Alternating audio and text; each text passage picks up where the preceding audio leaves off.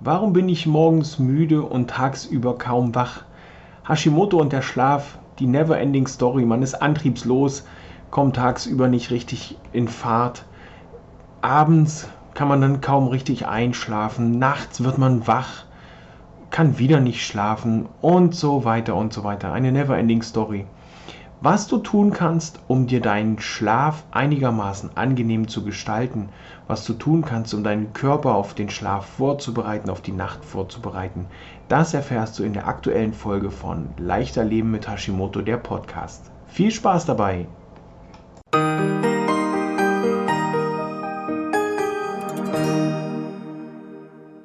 Herzlich willkommen zu Leichter Leben mit Hashimoto, der Podcast. In der heutigen Folge wollen wir uns mit einem Thema beschäftigen, das uns ein Drittel unseres Lebens kostet. Ein Drittel unseres Lebens. Der Schlaf. Mein Name ist Peter Gielmann. Ich bin Gesundheitscoach und begleite Hashimoto-Patientinnen in ein beschwerdefreieres, leistungsfähigeres Leben ohne lästige Gewichtsprobleme.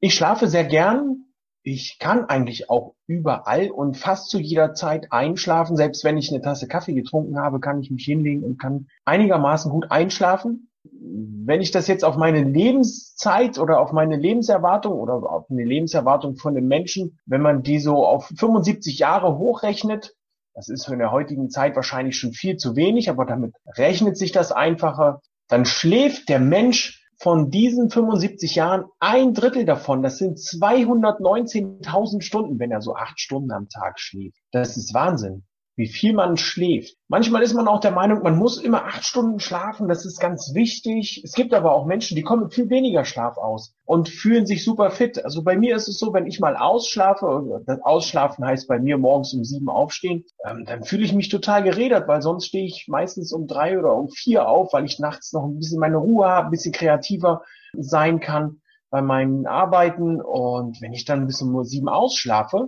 dann bin ich den ganzen Tag echt geredert. Also ist von Mensch zu Mensch unterschiedlich. Der eine sagt, was, um drei aufstehen, ich muss mindestens bis um acht schlafen. Da muss man einfach auf sich vertrauen, auf sein Bauchgefühl hören. Ich merke zum Beispiel, wenn es mir nicht so gut geht, beziehungsweise wenn ich lange geschlafen habe, dann geht es mir nicht so gut. Nun ist es aber öfter so, dass der ungesunde Schlaf oder das, das, der leichte Schlaf oder das nicht Einschlafen immer direkt mit Hashimoto, wenn man Hashimoto hat, auch direkt mit Hashimoto in Verbindung gebracht wird. Das kann ich so nicht unbedingt bestätigen. Ja, es ist wichtig, der Körper und der Geist, die brauchen den Schlaf, um zu regenerieren ohne Schlaf findet also wirklich auch kein Leben statt, weil einfach der Schlaf dazu gebraucht wird, um den Körper wieder auf den nächsten Tag vorzubereiten. Ob das nun seelisch ist oder äh, körperlich, ist da total egal. Ist wirklich wichtig, dass man dann fit ist. Denn der Schlaf unterstützt zum Beispiel auch deine Leber bei ihrer Selbstreinigung. Die meisten werden das merken, die werden so nachts um zwei, um drei wach, ähm, wenn die Leber viel zu tun hat, weil die dann da nämlich anfängt, den die, äh, die Leber und den, äh, den Körper vorzubereiten für den nächsten Tag. Es ist aber gefährlich, wenn man jetzt einen Schlafmangel hat, also wenn du also wirklich entschieden zu wenig schläfst. Und das, auch das wird dir dein Körper zeigen.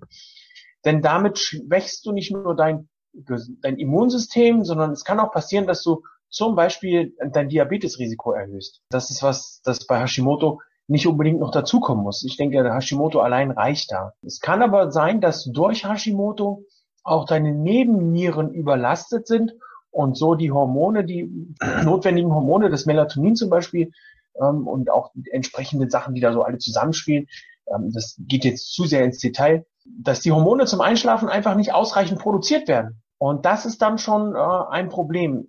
Wie man das beheben kann, das ist eigentlich relativ. Da gilt es einfach nur, sein Schlafumfeld zu verbessern. Die Schlafenszeit anzupassen, zu gucken, wann geht man ins Bett, den Schlafraum anzupassen, darauf zu achten, dass das Schlafzimmer auch das Schlafzimmer bleibt und man da nicht noch den Tag über verbringt und Fernseh schaut. Wenn man den im Fernseher im Schlafzimmer stehen hat, den am besten gleich raussortieren. Ja, das Schlafverhalten umstellen, keine Mahlzeiten mehr vorm, direkt, direkt vorm zu Bett gehen, weil das liegt dann wirklich sprichwörtlich schwer im Magen, weil die Organe schlafen ja auch. Es ist ja nicht nur der Kopf und der Körper, der so vor sich hinschläft, sondern auch der Rest der Organe, die schlafen ja auch und die haben sich auch auf eine entspannte Nacht eingestellt und jetzt haust du dir da nochmal eine ordentliche Mahlzeit rein und wann, wie soll denn das verdaut werden? Entsprechend schwer liegt es einem dann im Magen. Wie man das mit dem Schlafmangel auch hinkriegen kann oder mit Schlafstörungen, das sind zum Beispiel auch bestimmte Entspannungsmethoden, die man dann wählen kann, um das Ganze ein bisschen entspannter auch oder, oder ein bisschen angenehmer auch für die, für die Nacht zu bereiten.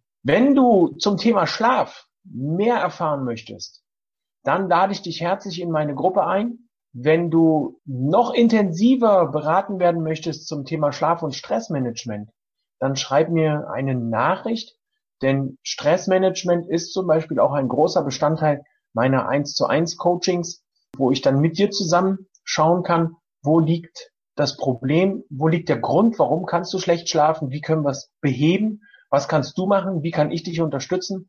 Zusammen mit einer gesunden Ernährung ist hier also eine ganze Menge möglich. Ja, das war's auch schon für heute. Ich wünsche dir noch einen schönen Tag. Ich freue mich auf jedes Like, auf jedes Teilen, auf ein Abonnieren meiner Seite, Abonnieren des Kanals, damit du auch nichts verpasst in Zukunft. Das war's von mir. Ich wünsche dir noch eine schöne Zeit. Tschüss, bis zum nächsten Mal.